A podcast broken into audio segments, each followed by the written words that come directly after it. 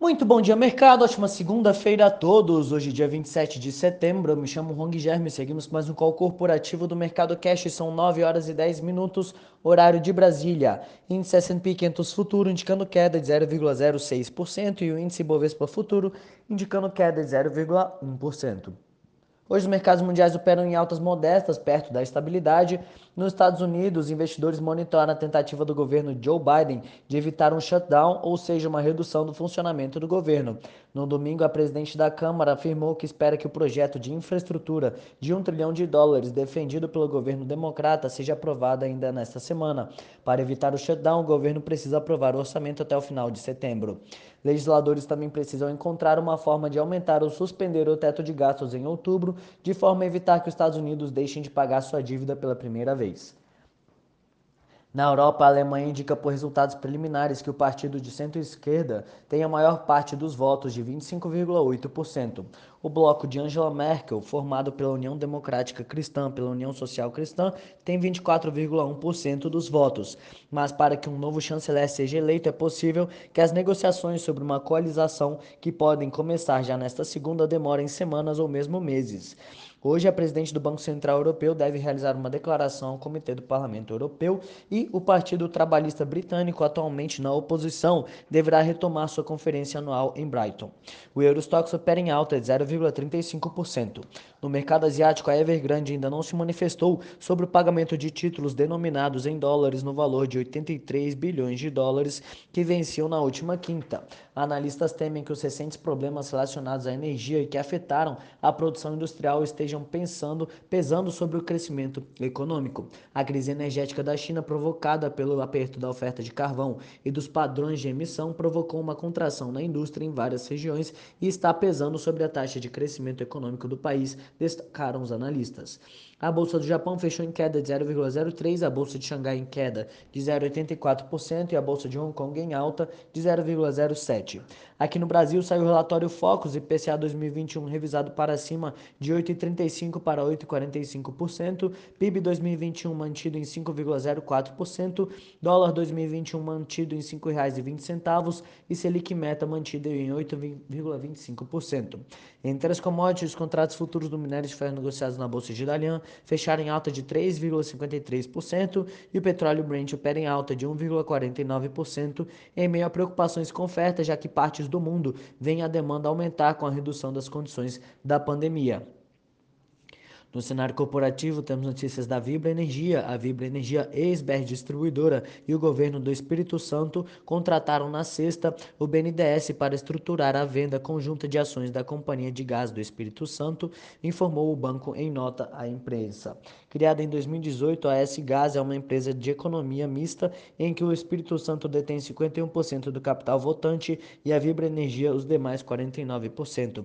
A companhia capixaba é responsável pela distribuição do gás natural canalizado no estado, atuando em diversos segmentos, totalizando mais de 60 mil unidades consumidoras.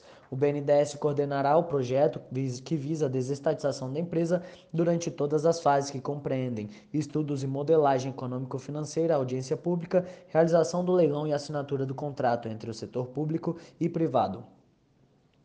Banco Inter e Stone. O Inter e a empresa de meios de pagamento estão negociando estender um acordo de parceria atual, incluindo uma possível fusão, disse uma fonte familiarizada com o assunto ouvida pela Reuters. A Stone comprou uma fatia minoritária do Banco Inter em junho como parte de sua estratégia de atrair clientes do banco para seus serviços de pagamentos.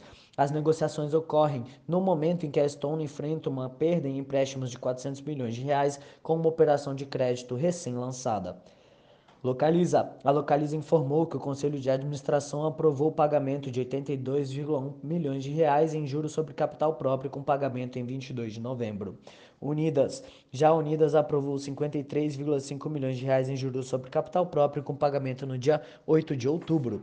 Movida. A Movida também informou ao mercado o pagamento de JCP no valor bruto de 27,7 milhões de reais. Terão direito aos proventos os detentores das ações com posição acionária em 29 de setembro e pagamento no dia 3 de novembro. Grendene. A Grendene ah, informou que fará a construção de uma nova fábrica no Crato, Ceará, com investimentos de 30 milhões de reais para ampliar a produção de calçados e componentes em EVA. Mater Dei. O Hospital Mater Dei anunciou na sexta acordo para comprar 50,1% da empresa de dados e inteligência artificial A3D Data Consultoria, segundo fato relevante divulgado ao mercado.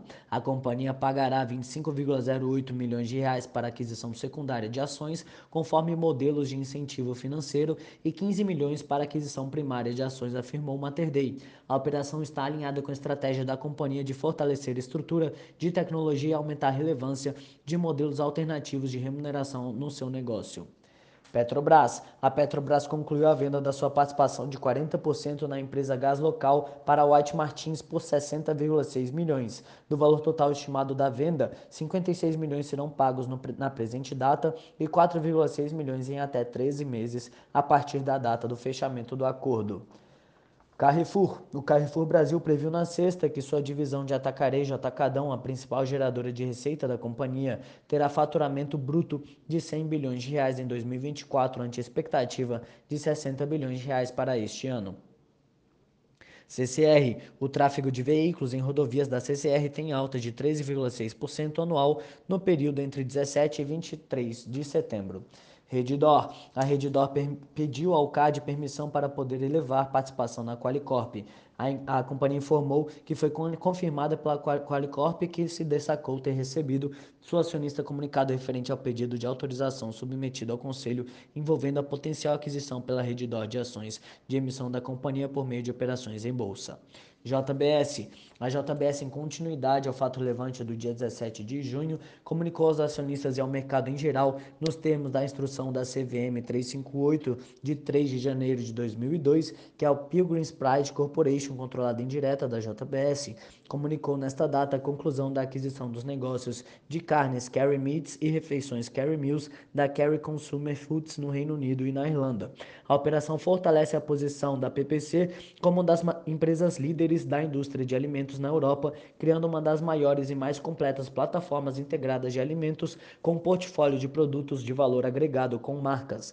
Esta aquisição está em linha com a estratégia da JBS de expandir seu portfólio de produtos de maior valor agregado e com marca.